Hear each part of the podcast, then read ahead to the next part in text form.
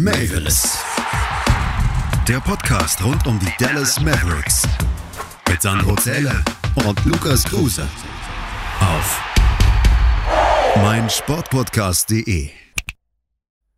Hallo liebe Basketballfreunde und herzlich willkommen zu einer neuen Folge von Mavericks, dem Podcast rund um die Dallas Mavericks hier bei meinsportpodcast.de. Mein Name ist Lukas und an meiner Seite ist wie immer der gute Amir. Hallo Amir. Hallo Lukas. Ja, wir sind zurück nach mal wieder dreiwöchiger Pause, ähm, dass sich das ein bisschen verlängert hat. Das tut uns natürlich sehr leid. Wir versuchen den zwei Wochen Rhythmus natürlich irgendwie aufrechtzuerhalten, aber äh, Amir ist beruflich eingespannt. Bei mir geht es jetzt in der Uni wieder in die Klausurenphase und generell ist dieses Jahr noch so einiges auf dem Programm. Also wir versuchen auf jeden Fall, ja, wir versprechen, einmal im Monat wird es auf jeden Fall eine Ausgabe geben und wenn wir es hinkriegen, dann auch alle zwei Wochen. Aber habt da bitte Verständnis, dass das gerade einfach ein bisschen äh, stressig bei uns beiden ist und äh, ja, dass wir dann eben gucken müssen, wie wir uns zusammenfinden. Nichtsdestotrotz ähm, wollen wir uns in dieser 36. Ausgabe natürlich wie immer mit den Dallas Mavericks beschäftigen. Zwölf Spiele sind nun ähm, ja, absolviert worden seit der letzten Folge äh, Anfang Januar und äh, wir haben gerade durchgezählt, acht Siege, vier Niederlagen gab es. Wie ist denn so dein allgemeiner Eindruck von den Mavs nach diesen zehn, äh, nach diesen zwölf Spielen? Ja, tendenziell positiv, also zumindest hat man bestätigt, dass man äh, defensiv gut äh, dasteht. Also es war wohl jetzt nicht so, dass man da vielleicht Glück hatte, wie man es vielleicht, oder ja, wie man es vielleicht mußbasen konnte, auch weil es ja so ein krasser Unterschied war zu der Zeit vor Weihnachten noch. Also da, das hat man bestätigt und zum anderen ähm, scheint auch Luca jetzt immer besser reinzukommen. Also jetzt einige Triple Doubles äh, abgerissen, äh, offensiv wieder besser gewesen und ähm, ja, und wenn dann noch auch ein, zwei Geschichten dabei sind, wie Reggie Bullock, der jetzt zuletzt ein Season High hatte, oder auch ein äh, Porzingis, der defensiv auch immer wieder äh, fleißig blockt und äh, gute Rim Protection liefert, ich glaube, dann kann man zumindest ähm, ja vorsichtig optimistisch äh, in, die, in die letzte Phase der Saison gehen. Ja, die letzte Phase ist es jetzt noch nicht ganz, glaube ich, denn äh, ein paar Spiele sind ja noch, äh, sagen wir mal ins letzte Drittel. Ähm, ja, was ist dir denn so offensiv aufgefallen? Hast du das Gefühl, Luca hat wirklich seine, äh, ja, seine großen Wurfprobleme äh, und seine Fitnessprobleme abgelegt? Äh, die Verletzung auch. Ähm, spielt er deiner Meinung nach befreiter auf oder was ist der Grund, warum du ihn gerade besser siehst? Ja, also er scheint seinen, seinen Flow wieder besser zu quoten zu haben. Also gerade von der Dreierlinie ähm, trifft er ja zuletzt wieder besser. Das war ja eine Zeit lang, ja, nicht, nicht ganz so gut, wenn man so will.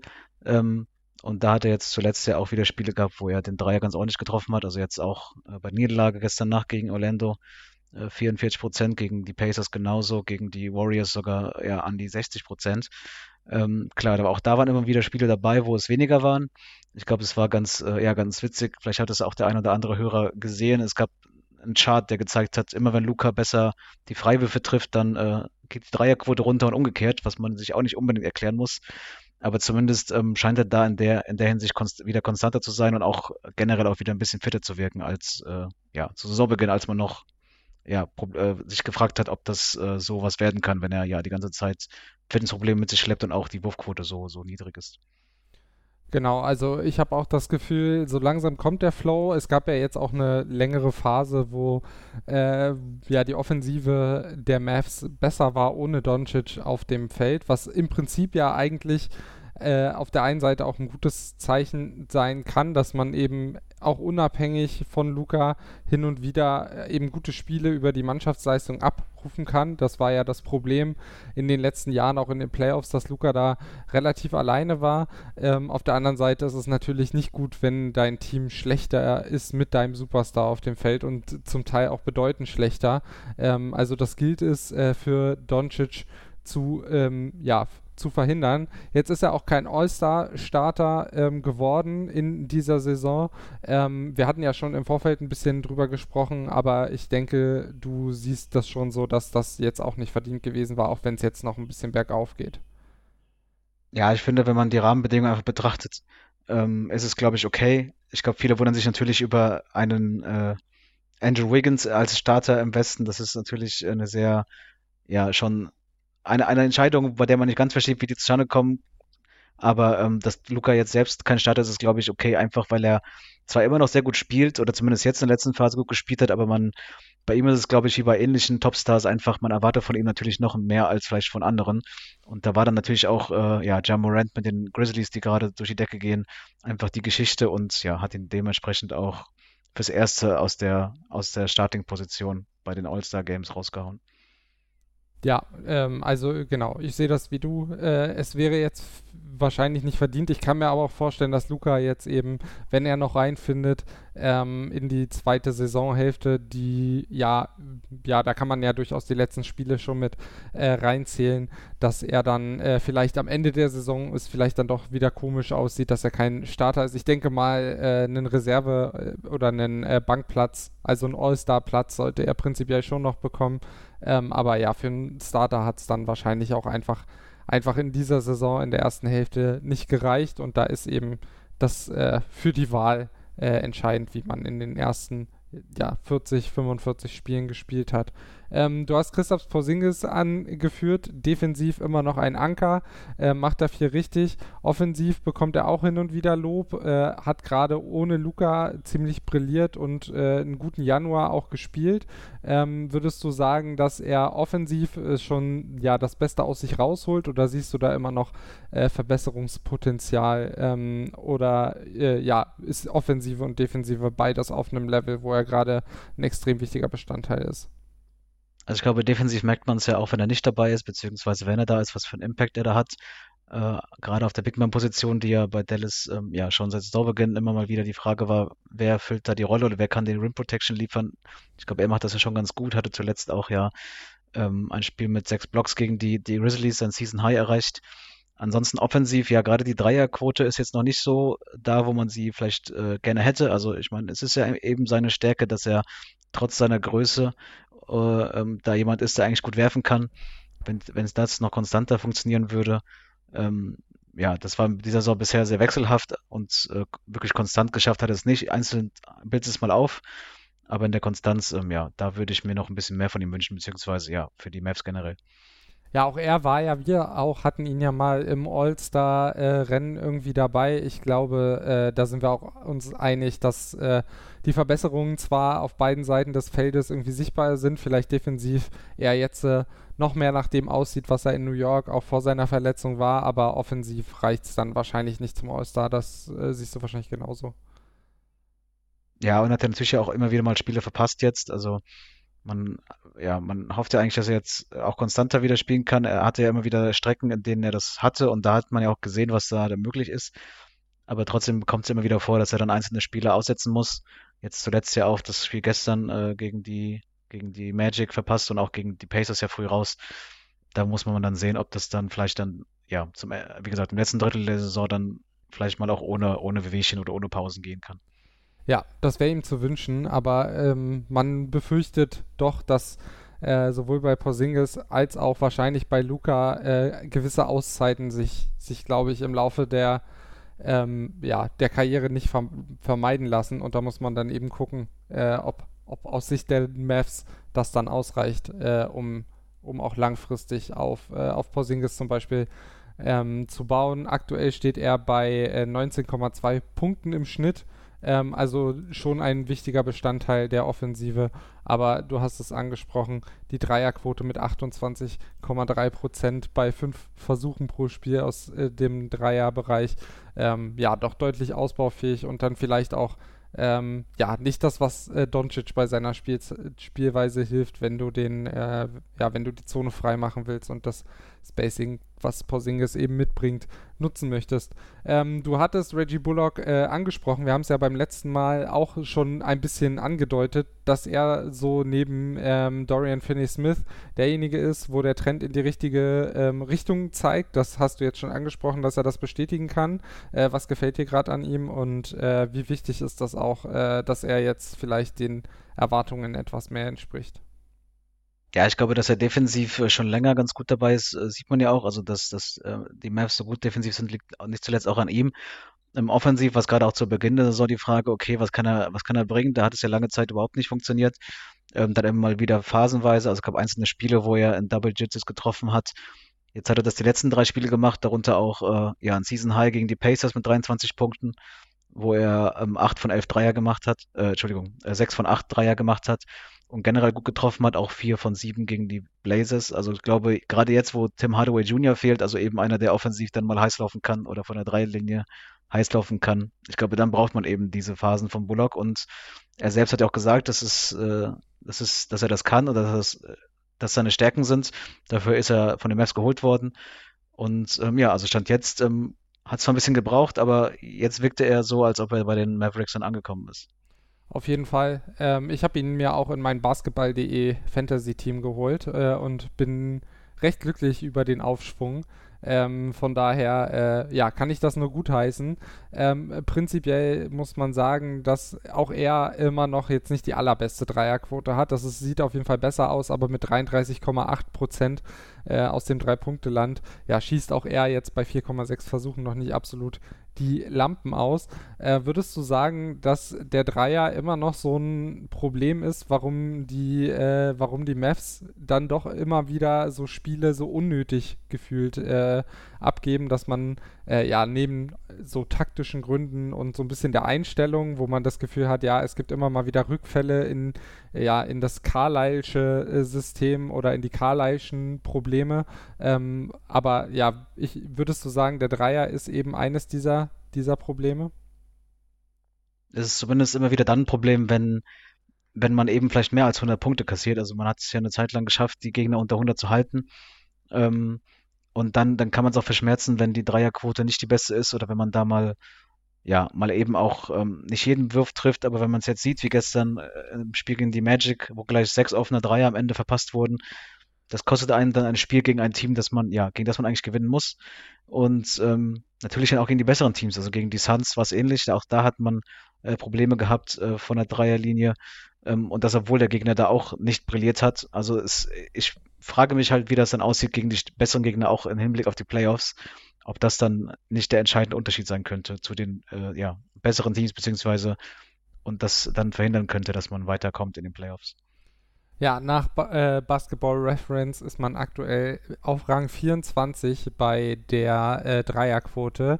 Ähm, 0,29% schlechter als im letzten Jahr. Also aktuell trifft man 33,4 Ähm, ja, vielleicht äh, können wir jetzt schon zu der Frage noch kurz übergehen, die wir, ähm, die wir hatten äh, auf, auf Twitter. Ähm, ich suche sie mal ganz schnell raus. Verzeihung. Da ging es nämlich um potenzielle Trades. Daniel Gimpel fragt, sollten Trades erfolgen oder sollte man das Team aus sich selbst wachsen lassen? Es ist sicherlich noch Potenzial vorhanden. Ähm, da würde ich jetzt mal anfangen und sagen, äh, irgendein Flügel, der den Dreier zuverlässig vielleicht in Richtung 40% trifft ähm, und dem man neben Luca, der jetzt aktuell wieder besser in Rhythmus kommt, auch am Ende eines Spiels mal den Ball geben kann, könnte dem Mavs durchaus helfen. Wie, wie siehst du das? Äh, lieber mit dem, was man hat, arbeiten oder nochmal die Chancen maximieren mit einem Trade oder mehreren? Ich meine, wie so oft bei Trades ist halt die Frage, was muss man dafür abgeben? Ähm, ich weiß nicht, ob die Mavs da jetzt so viel zu bieten haben, ohne jetzt jemanden rauszureißen, der eben auch vielleicht ganz gut performt. Aber ja, tendenziell würde ich dir natürlich auch äh, beipflichten. Also am Flügel hat man Klar, man hat mit Finney Smith jemanden, der, der aus manchen Positionen aus der Ecke dann auch mal treffen kann. Aber vielleicht noch einen weiteren Flügelspieler zu haben, der das sicher kann, ähm, neben äh, Smith und Bullock, ähm, jetzt wie gesagt auch vor allem, weil äh, Tim Hardaway Jr. nicht dabei ist, äh, wäre sicherlich nicht schlecht und ja, wie wir es schon gesagt haben, also gerade mit Hinblick auf die Playoffs, ich glaube, man wird es auf jeden Fall in die Playoffs schaffen. Man sieht da ja sehr gut aus, man hat Chancen auf den Heimvorteil, aber mit Hinblick dann auf die, ja, auf die Matchups könnte das auf jeden Fall entscheidend sein, um weit zu kommen oder eben nicht. Genau, also problematischer ist wahrscheinlich auch eher äh, das offensive Ende. Da ist man äh, laut äh, Basketball Reference gerade bei einem Offensive Rating von 110,1, also 18, äh, 19. in der NBA. Äh, auf der anderen Seite ist man bei 107,3 im äh, Defensive Rating, wo man Fünfter ist. Also auch da ist man ähm, aktuell ja ungefähr ähm, ähnlich gut platziert, wie man es auch in der letzten Folge war. Das Net-Rating steht bei plus 2,8, damit ist man Neunter. Ähm, also ja, es ist, wie wir gerade gesagt haben, eher das offensive äh, Ende, gerade die Baustelle, weil keiner der Mavs ähm, ja, die viele Minuten spielen und viele Würfe nehmen, auch nur äh, in die Nähe von 38 Prozent von der Dreierlinie oder 40 Prozent von der Dreierlinie kommen. Der beste ist da gerade Maxi Kleber mit 37,2, dann Dorian Finney-Smith mit 36,5 Prozent. Aber so ein richtiger Schütze, ähm, ja, der fehlt vielleicht gerade von außen. Äh, ansonsten, ja, kann man immer sagen, ein zweiter Playmaker. Jetzt funktioniert das mit Brunson äh, gerade ganz gut. Er hat aber natürlich einen auslaufenden Vertrag. Ist die Frage, ob die Mavs ihn bezahlen wollen oder können im Sommer. Ähm, vielleicht wird man da nochmal tätig. Ich glaube, äh, es wäre nicht die allerschlechteste ähm, Entscheidung, vielleicht nochmal was zu machen, wenn man eben einen guten Deal findet. Jetzt um jeden Preis wahrscheinlich eher nicht. Ähm, aber ja, man hat schon noch das ein oder andere Asset, wenn man sich zum Beispiel von äh, dem Dwight Powell trennen möchte, der ja von Rick Carla als sehr, sehr guter Typ bezeichnet wurde und deshalb eher untouchable war. Schauen wir mal. Äh, wir werden euch natürlich auf dem Laufenden halten und gehen jetzt in eine kurze Pause und dann geht es gleich weiter. Bis gleich. Und damit willkommen zurück zu Mavericks, dem Podcast rund um die Dallas Mavericks hier bei meinsportpodcast.de. Mein Name ist Lukas, an meiner Seite immer noch Amir und wir sprechen über die vergangenen zwölf Spiele der Dallas Mavericks. Und äh, wir haben gerade ein bisschen über die Trades gesprochen. Mein Fazit war, es macht auf jeden Fall Sinn, sich da nochmal zu verstärken, vielleicht im Punkto Playmaking oder guten Schützen auf dem Flügel. Ähm, würdest du da noch was zu ergänzen wollen äh, oder bist du da d'accord mit mir? Ja, also was die Trades selbst angeht, d'accord. Ich fürchte nur, wenn man was machen will, will wird man zwangsläufig einen der Spieler abgeben, die halt eben momentan Leistungsträger sind, egal ob es Brunson ist, der im Sommer ja, äh, bei dem der Vertrag ausläuft, oder ein, äh, auch ein Dorian Finney-Smith, der schon lange dabei ist. Und ähm, ja, also ich glaube definitiv, man wird nur dann was, was bekommen, wenn man auch was abgibt, was wertvoller ist. Und dann bin ich gespannt, ob das, ja, ob es das dann wert ist, wie du schon gesagt hast. Ähm, um jeden Preis muss es ja dann auch nicht unbedingt sein. Ja, wir können ja jetzt noch mal ein bisschen äh, weiter zurück äh, gucken auf die, ähm, auf die Spielerbewegungen, die es schon gab. Ähm, denn es gab folgende Transaktionen. Die Mavs haben McLaughlin gewaved und ähm, dann gab es für Marquise Chris einen dritten Hardship-Deal, der darin gemünzt ist, dass man ihm einen Zweijahresvertrag gegeben hat, nachdem Willie Cordy Stein jetzt gewaved wurde. Der spielt ja, glaube ich, seit Ende November oder Anfang Dezember nicht mehr aus persönlichen Gründen. Dazu hat Theo Pinson einen Two-Way-Contract unterschrieben bei den Mavs. Äh, für dich nachvollziehbare ähm, Transaktionen ähm, und logische ja, Belohnungen äh, für die beiden Spieler? Ja, definitiv. Also beide haben ja ähm, bisschen, schon ein bisschen was gemacht. Gerade Chris vor allem, würde ich sagen. Also der hat ja direkt funktioniert und auch äh, dem Mavs etwas gegeben, das sie ja offensichtlich vorher nicht hatten. Also wir hatten es ja gerade zu Beginn der Saison, Willie Cowley Stein als äh, gesetzter Spieler bei, äh, bei Jason Kidd, was man lange ja nicht unbedingt verstehen musste. Und auch danach, ähm, Dwight Powell zwar jemand, der engagiert ist, aber auch seine Problemchen hat. Und da hat Chris dann doch, ähm, ja, gut geliefert. Man muss sich auch erinnern, er ist ja auch ein Lottery-Pick gewesen, aber auch lange verletzt gewesen. Also dementsprechend ähm, war das ja vielleicht ganz praktisch eben, dass er dann, dann vielleicht dann doch ja einfach zu holen war und nicht so gefragt war, wie es gewesen, wie wenn er jetzt äh, voll im Sack gewesen ist. Und ja, also ich finde, bisher macht er einen guten Beitrag und erweitert auf jeden Fall den Frontcourt ganz gut. Ja, vor allem, weil er eben ein bisschen mehr Physis mitbringt als ein äh, ja, Willie Corley Stein, der sich ja auch häufig bei Rebounds oder so hat wegschubsen lassen. Ähm, ja, 5,9 Punkte, 3,6 Rebounds aktuell äh, für Marquise Chris in 18 Einsätzen. Ähm, das ist jetzt nicht die Welt, aber auf jeden Fall hilft er den Mavs und äh, ja, ein bisschen rausrutscht. Dafür jetzt Moses Brown. Er hat aber auch meiner Meinung nach ähm, doch recht häufig gezeigt, äh, wo seine Limitationen liegen und dass er in der NBA vielleicht doch nicht so die große Zukunft hat, die ich mir vielleicht gewünscht habe. Ähm, aber ich finde, mit Marquise Chris hat man da jetzt ähm, ja, vielleicht einen Spieler gefunden, der diese Rolle, diese Minuten dann ähm, doch ein bisschen besser ausfüllen kann. Ich hatte ja bei Moses Brown gesagt, so, ähm, ja, 10, 12 Minuten kann man ihm geben, äh, um sich zu entwickeln. Marquise Chris hat aktuell 11,1 Minuten pro Spiel, also genau eben diese Rolle eingenommen und dafür macht er die ähm, oder erfüllt er die Aufgabe in meinen Augen schon ganz gut. Äh, gibt es denn noch jemand, äh, den du von der Spielerseite hervorheben möchtest, äh, über den es sich gerade zu sprechen lohnt? Ja, ich glaube, das meiste hatten wir ja schon vielleicht nochmal noch mal gesagt, wie gesagt, die Spieler wie, wie ein Bullock, wie Finney Smith, dass die das auch ähm, ihren Teil dazu beigetragen haben, dass man defensiv so gut dasteht. Ähm, ansonsten offensiv hat man ja dieselben Nasen, wenn man so sagen will. Ähm, Doncic, Bronson, äh, Porzingis, auch Maxi Kleber immer wieder mit, mit wichtigen Punkten und wichtigen Einsätzen. Also ich glaube, da, da ist es more of the same quasi. Deswegen ist es auch umso interessanter dann zu sehen, ob und in welcher Form dann jetzt was noch, noch was passiert bis zur Trade Deadline. Genau, lass uns noch mal kurz über die Defensive sprechen. Äh, die, ähm, ja, die ist ja gerade so das hochgesungene, äh, äh, hochgelobte ähm, Teil, Puzzleteil der Dallas Mavericks, ähm, die da ja, wie gesagt, gerade eine Top 5 Defense stellen. Ähm, ja, machen sie da irgendwas ganz Besonderes oder ist es einfach nur ein sehr funktionierendes Kollektiv, was ähm, Jason Kidd da irgendwie äh, ja gut zusammengefügt hat äh, und mit den richtigen ja kleinen Anweisungen versehen hat ähm, oder ist es irgendwas ganz äh, Innovatives, was die Gegner dort überrascht? Ich glaube, Innovatives hat man von Jason Kidd nicht erwartet und auch nicht bekommen, aber für den Moment funktioniert es ja trotzdem sehr gut, wie du sagst.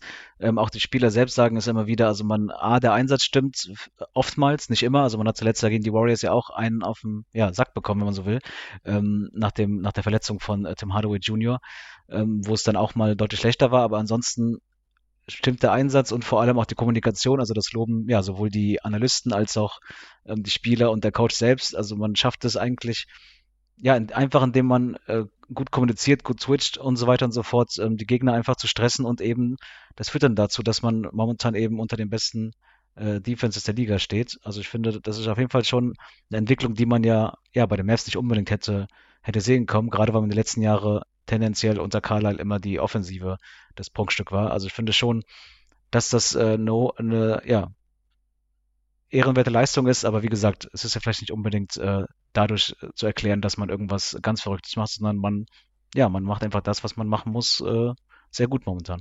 Ja, absolut, äh, sehe ich ähnlich. Was äh, ja auch eine Diskussion war, die äh, ich glaube gerade in der letzten Woche so hoch kochte, ist äh, die Diskussion über die Dreier-Statistik ähm, der Gegner bei den Mavs.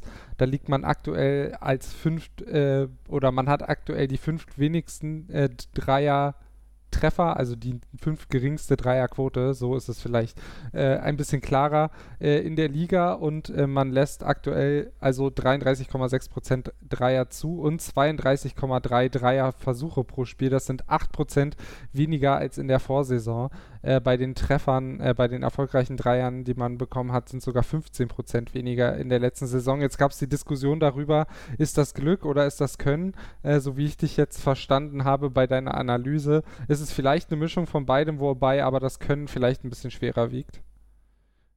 Ja, definitiv. Ich glaube, sonst hätte man es auch nicht über diese Distanz halten können. Also, dass man ein paar Spiele vielleicht mal Glück hat. Ähm, wir haben es ja gerade zu Saisonbeginn gesehen, ähm, als die, äh, die, die, ähm, der, der Standing der, der Mavs besser war als quasi die Leistungen, die man gesehen hat. Ähm, da, da konnte man noch von Glück sprechen, aber ich glaube, man hat es ja jetzt schon, wie gesagt, seit Jahresbeginn quasi durchgezogen und ähm, hält ja auch immer wieder die Gegner bei niedrigen Wurfquoten. Man hält sie, ja, jetzt vielleicht im letzten Spiel nicht unbedingt, aber davor auch gerne mal unter 100. Und ähm, ich glaube schon, dass, das, dass man das in der Konstanz, glaube ich, nicht machen könnte, wenn es nur Glück wäre.